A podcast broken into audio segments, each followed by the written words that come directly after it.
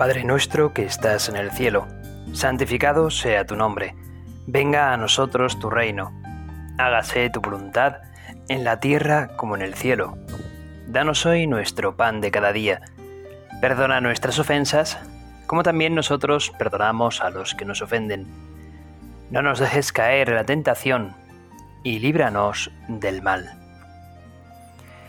En el Museo del Prado hay un cuadro que está dibujado, está pintado por un, por un pintor español del siglo XIX. Este pintor es eh, José Moreno Carbonero y el cuadro se titula Conversión del Duque de Gandía. Este cuadro la verdad es que tiene tonos así claroscuros, la presencia de muchos personajes. Es un cuadro, la verdad es que bonito, recibió algún que otro premio. Es bastante grande porque son pues 3 metros de alto por 5 de largo, con lo cual es muy grande. Y hay muchos personajes en él. Y el centro del cuadro, en el centro hay dos personajes, uno está abrazando al otro. Y a las espaldas de ambos, mm, hacia la derecha del cuadro, hay un ataúd bastante grande que está abierto y sostenido eh, lo que es la tapa del ataúd por la mano de un hombre que se está tapando con la otra mano la cara con un pañuelo, porque del ataúd emana un hedor. Se puede, el cuadro obviamente no puede palpar los olores, pero, pero sin embargo se puede, se puede sentir ese hedor que emana del ataúd. Solamente ya por la reacción que tiene ese que acaba de abrir eh, el ataúd de putrefacción. Eh, solamente se vislumbra de perfil y, casi, pues casi no se, no se, distingue muy bien la imagen del cadáver. El cadáver es eh, la reina em, Isabel de Portugal, la esposa de Carlos V. Y quienes están en el centro del cuadro, mm, dando uno la espalda al cadáver y el otro abrazado a los hombros del que está dando la espalda, pues eh, son el duque de Gandía y su, su escudero, su, su mozo, que, que, está sujetándole, está por así decirlo, haciendo de, de, de, de hombro sobre el que llorar. Representa muy bien ese dolor del duque de Gandía que, bueno, que había servido durante toda su vida a los, a los reyes de España, a Carlos y a Isabel de Portugal, y que sin embargo pues se queda como totalmente consternado.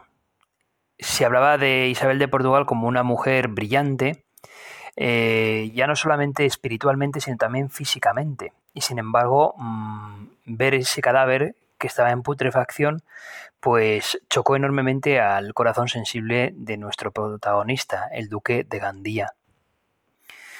Y junto con el Duque de Gandía, en la parte un poco más de la izquierda del cuadro, se ven eh, varios, eh, se ven varios clérigos con una mirada un tanto impasible, un tanto indiferente.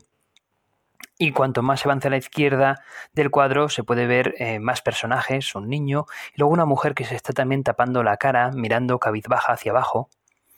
es la mujer, es Leonor, la mujer de, del duque de Gandía, que también se ha quedado bastante impresionada ante, ante la muerte de, de la emperatriz Isabel de Portugal.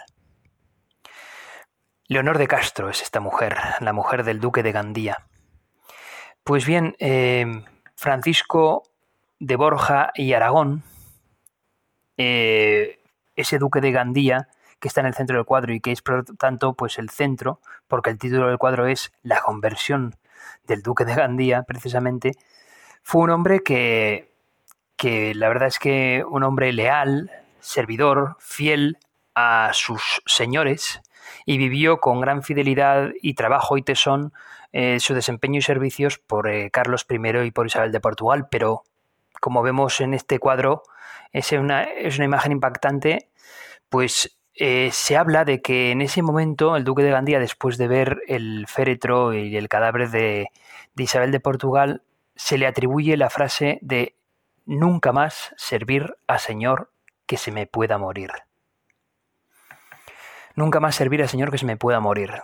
Desde entonces se dice que Francisco de Borja y Aragón em, cambió de manera de, de, pensar, siguió siendo una persona fiel y cumplidora y servidora, pero una vez murió su mujer Leonor, al poco tiempo después, él em, todas sus riquezas se las dejó a su primogénito.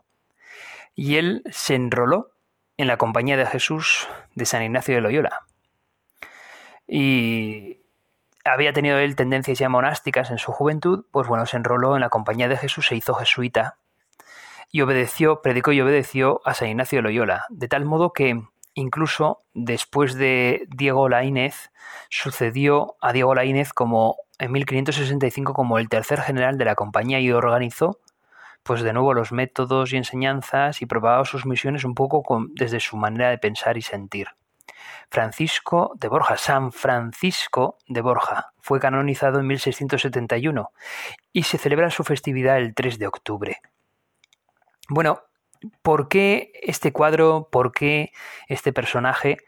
Porque yo creo que viene muy a correlación con el Evangelio que hoy, en el domingo 18 del ciclo B del tiempo ordinario, eh, yo creo que va como muy, muy en ligazón.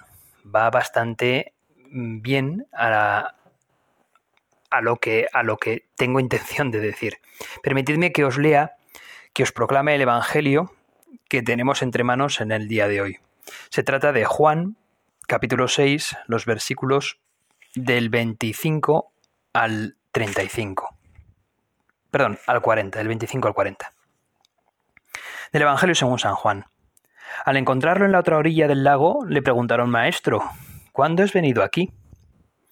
Jesús les contestó, En verdad, en verdad os digo, me buscáis no porque habéis visto signos, sino porque comisteis pan hasta saciaros. Trabajad no por el alimento que perece, sino por el alimento que perdura, para la vida eterna. El que os dará el Hijo del Hombre, pues a éste lo ha sellado el Padre Dios. Ellos le preguntaron, ¿Y qué tenemos que hacer para realizar las obras de Dios? Respondió Jesús, la obra de Dios es esta, que creáis en el que Él ha enviado. Le replicaron, ¿y qué signo haces tú para que veamos y creamos en ti? ¿Cuál es tu obra? Nuestros padres comieron el maná en el desierto como está escrito. Pan del cielo les dio a comer. Jesús les replicó, En verdad, en verdad os digo, no fue Moisés quien os dio pan del cielo, sino que es mi Padre el que os da el verdadero pan del cielo. Porque el pan de Dios es el que baja del cielo y da vida al mundo. Entonces le dijeron, Señor, danos siempre de este pan. Jesús les contestó, Yo soy el pan de vida. El que viene a mí no tendrá hambre, y el que cree en mí no tendrá sed jamás. Pero como os he dicho, me habéis visto y no creéis. Todo lo que me da el Padre vendrá a mí, y al que venga a mí, no lo echaré afuera. Porque he bajado del cielo no para hacer mi voluntad, sino la voluntad del que me ha enviado.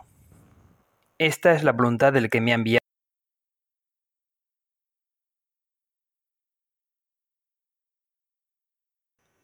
Esta es la voluntad de mi Padre, que todo el que ve al Hijo y cree en Él tenga vida eterna, y yo lo resucitaré en el último día.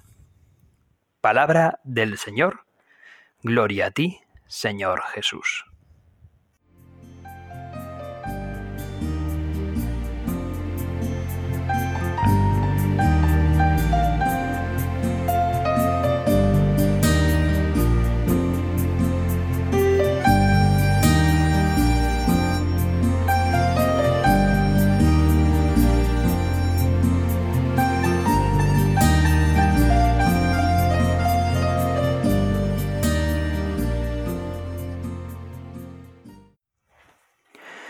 ¿Por qué todos los que están siguiendo a Jesús le siguen?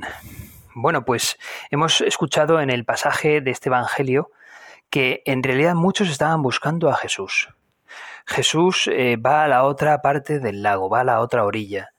Y bueno, realmente mm, Jesús pues probablemente había andado sobre las aguas y había llegado antes a la otra orilla.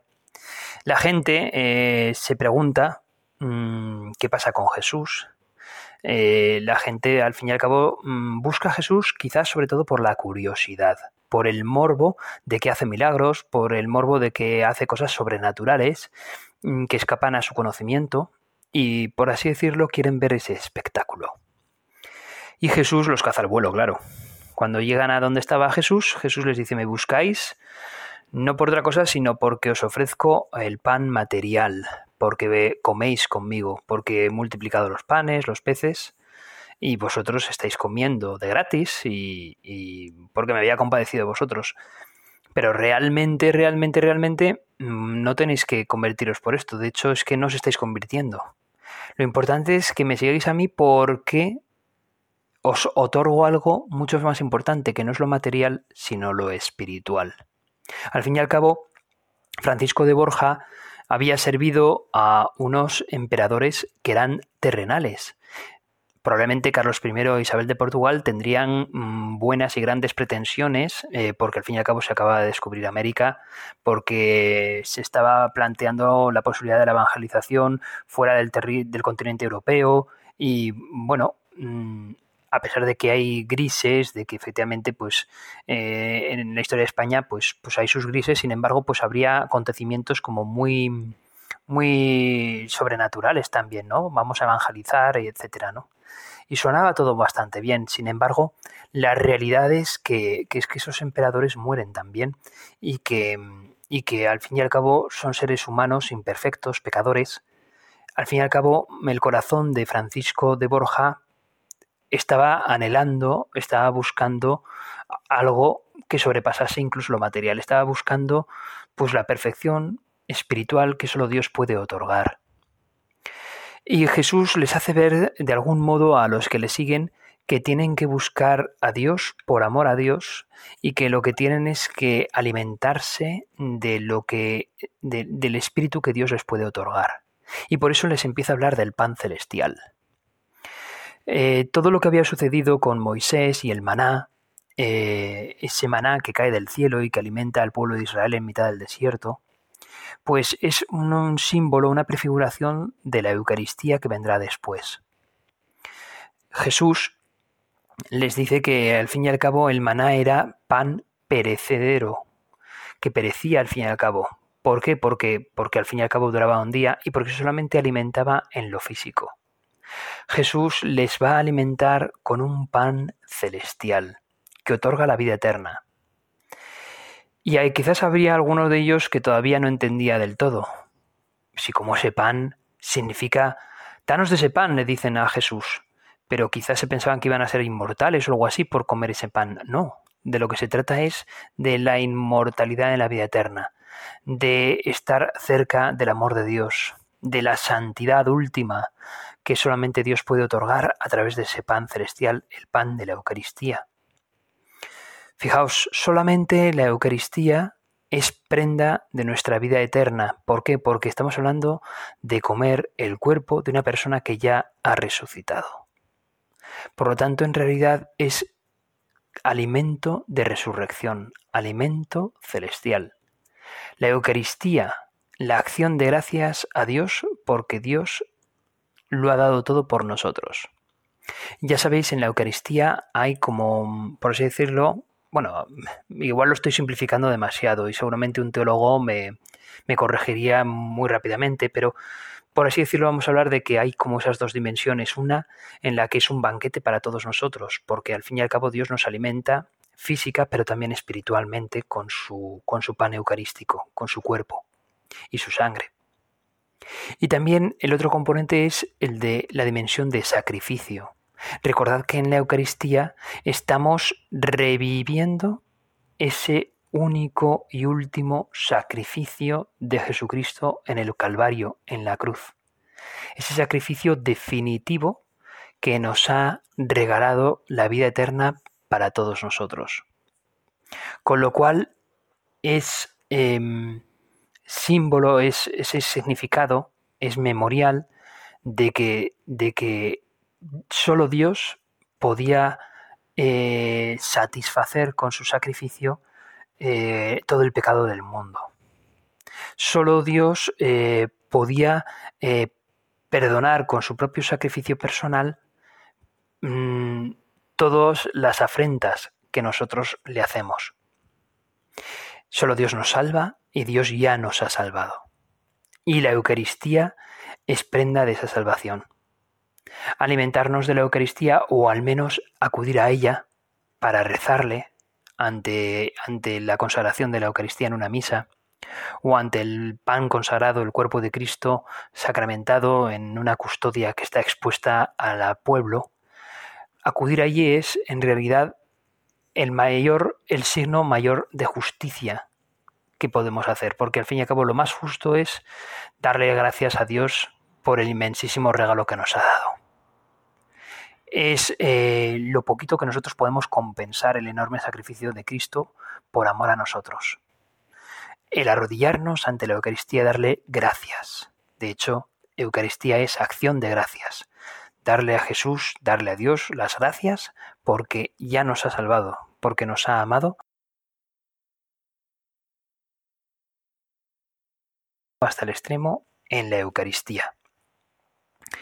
Pues bien, esa reacción de la gente que busca a Jesús pues por, condiciones erróneas, por, por, por, morbo, por curiosidad, el propio Jesús eh, les hace una catequesis y les dice que tienen, por así decirlo, que mm, purificar sus intenciones, que si tienen que buscar a Jesús sea porque desean verdaderamente conocer a Dios Padre, que es el que les dio el maná y no Moisés. Em, y Jesús pone en escena pues el maná, manifiesta la pretensión de ser, por así decirlo, un profeta, al estilo de Moisés. Jesús realiza signos semejantes. Eh, había especulaciones judías entonces de que, de que el maná era, por así decirlo, como una, una, forma sapiencial de sabiduría. Y Jesús también en su discurso habla desde un aspecto un poco un tanto sapiencial. Eh, y los judíos esperaban pues un Mesías que viniese durante la fiesta de la Pascua y que hiciese incluso eh, caer maná del cielo. Pues Jesús, ante estas pretensiones del pueblo judío de que creía que en tiempo de Pascua el verdadero Mesías mm, haría bajar maná del cielo, Jesús lo deja clarísimo y les dice, yo soy el pan celestial. Jesús lo deja claro. Lo que estáis buscando, ese maná del cielo, ese maná que cae del cielo porque, porque el Mesías lo va a dar, os estoy diciendo que yo soy el maná del cielo, que no debéis de esperar a ningún otro, que es a mí a quien estabais esperando. Por lo tanto, fijaos en mí. Y Jesús nos pregunta a cada uno de nosotros si nos fijamos en Él. Si cuando acudo a la iglesia lo que hago es fijarme en el salario, lo que hago es fijarme en él o me fijo en, en, otros asuntos, en personas que puedan perecer.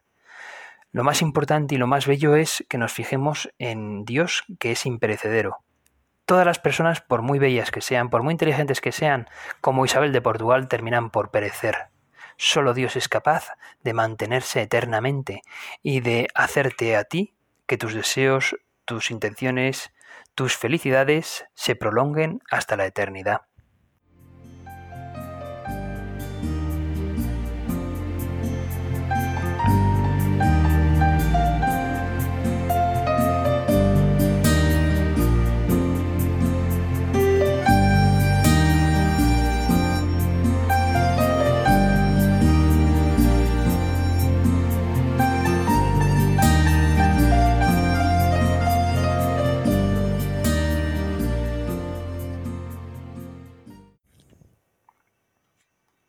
Jesús les contestó, Yo soy el pan de vida.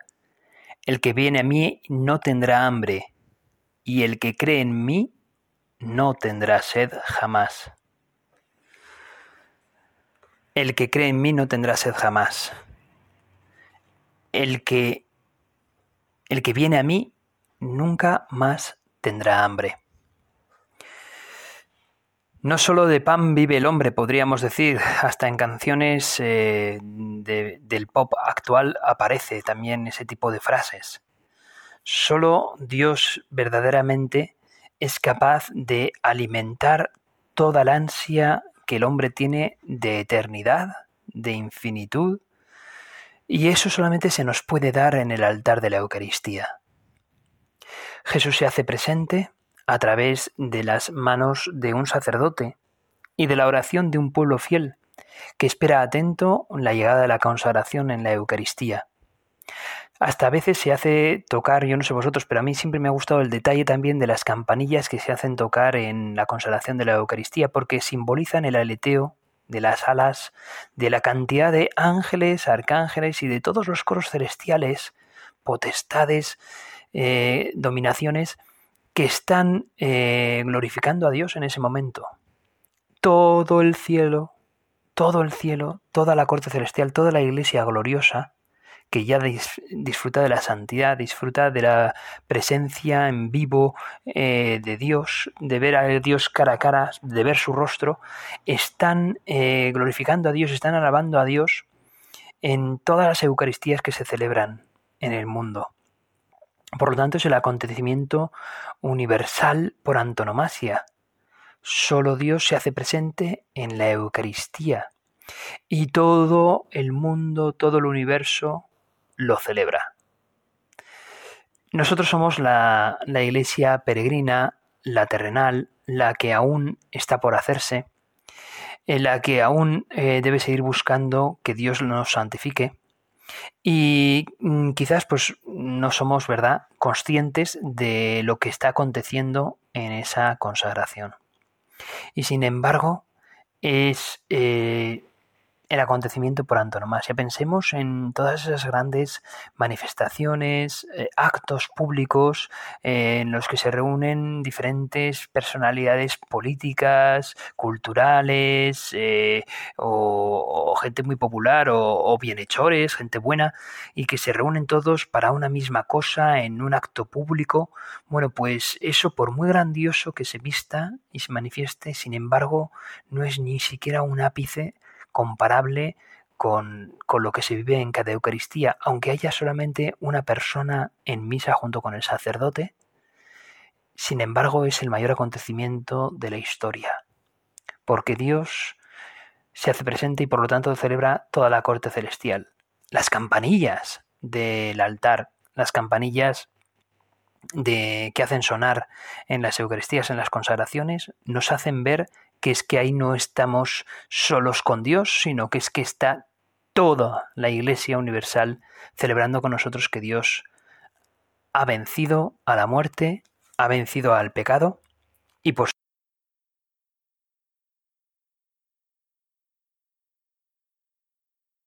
lo que disfrutaremos enormemente en el cielo junto con Él.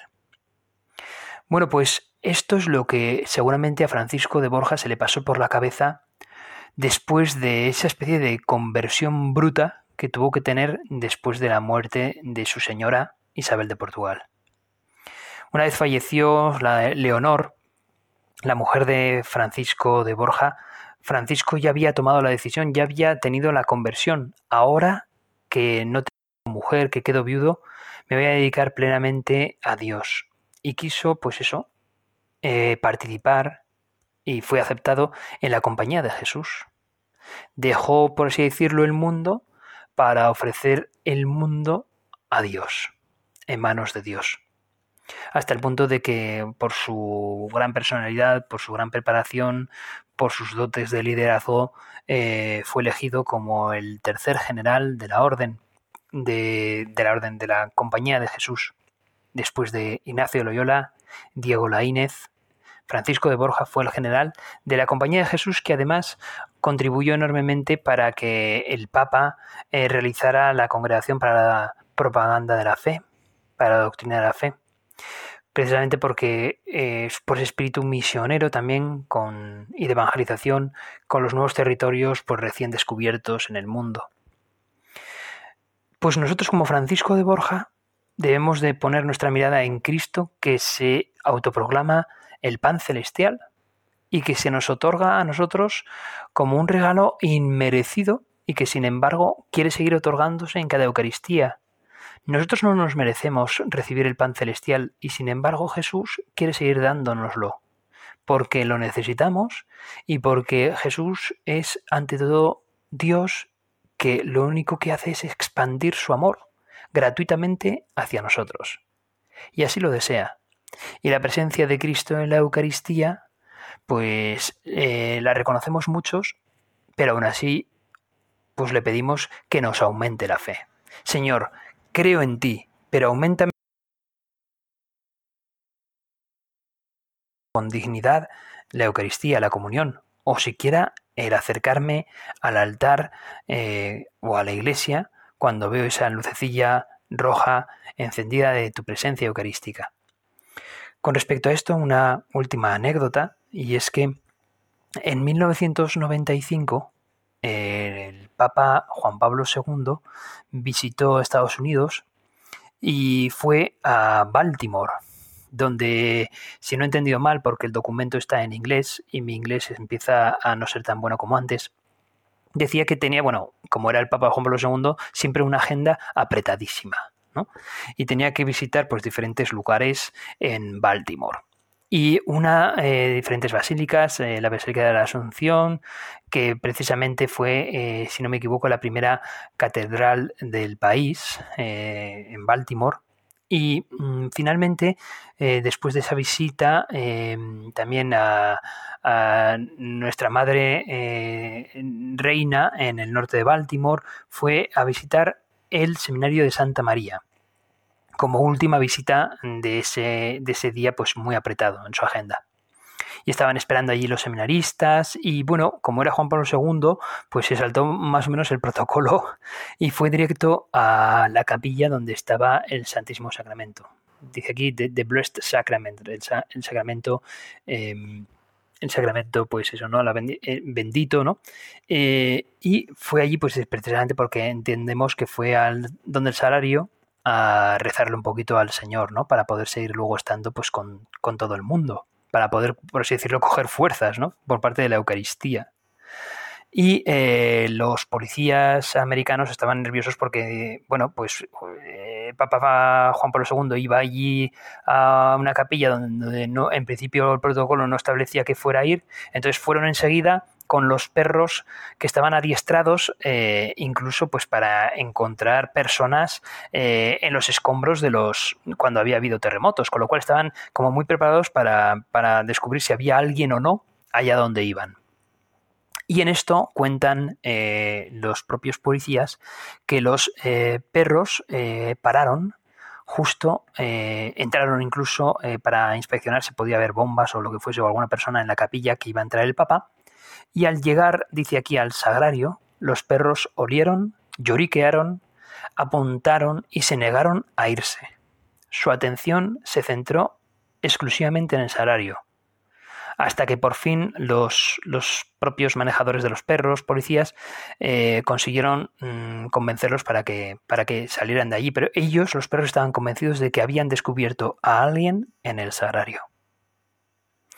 Bueno, pues sirva esto como anécdota para hacernos descubrir que hasta, hasta toda la creación eh, y la creación irracional, como pueden ser unos perros precisamente, pues son capaces de descubrir la presencia de Jesucristo en la Eucaristía. Y por eso, pues una pregunta que podemos hacernos nosotros y que la lanzo a todos es, ¿cómo está mi fe? ¿Descubro yo también la presencia de Jesucristo en la Eucaristía? Quisiera yo Mm, descubrirlo mejor? Bueno, pues yo como sacerdote le pido al Señor que cada vez que consagro su pan eh, eucarístico, cada vez que Él se hace presente a través de mis manos para darse en la Eucaristía, le pido que, le digo que creo, pero le pido a la vez que me aumente la fe. Yo os animo a que vosotros, que hoy vais a seguir la Eucaristía seguramente, le pidáis lo mismo. Creo, Señor, pero aumenta mi fe y ayúdame a querer buscarte y querer desearte de una manera purificada, a querer descubrirte a ti en el pan eucarístico y desear de ti el cielo, la eternidad. Le vamos a pedir a la Virgen María, a nuestra Madre, que más conoció el pan eucarístico, que más conoció a su propio Hijo, que nos ayude a nosotros a reconocerle en la Eucaristía. Dios te salve María, llena eres de gracia, el Señor es contigo, bendita tú eres entre todas las mujeres, bendito es el fruto de tu vientre Jesús. Santa María, Madre de Dios, ruega por nosotros pecadores, ahora y en la hora de nuestra muerte. Amén.